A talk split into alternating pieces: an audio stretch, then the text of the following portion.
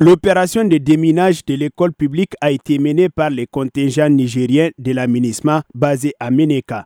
Elle a permis de réduire les risques d'explosion des mines et munitions, d'éviter d'éventuels dégâts et de victimes dans l'établissement d'enseignement.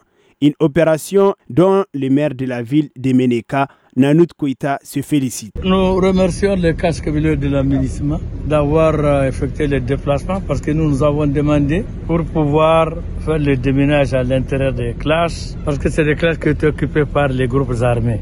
Et moi, j'ai fait sortir les groupes armés, mais je ne suis pas spécialiste des résidus qui vont laisser à l'école. C'est dans ce cadre que nous, on a sollicité euh, leur présence. L'école fondamentale de Intita Luen à Meneka était utilisée comme refuge par des éléments des groupes armés. L'opération de déminage a eu lieu à la demande de la municipalité de Meneka et de l'administration scolaire. C'est une école occupée par les groupes armés.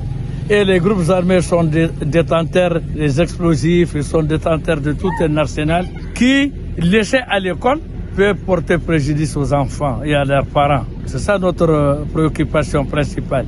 L'école fondamentale de Intitaluyen de Meneka compte plus de 1600 élèves du premier et second cycle, y compris ceux du primaire et collège. Cette action vise donc la protection des civils et renforcer la confiance elle devrait permettre une bonne rentrée scolaire 2022-2023 dans la région. Al-Mouzer Al-Kamisa Yatara, Mikado FM.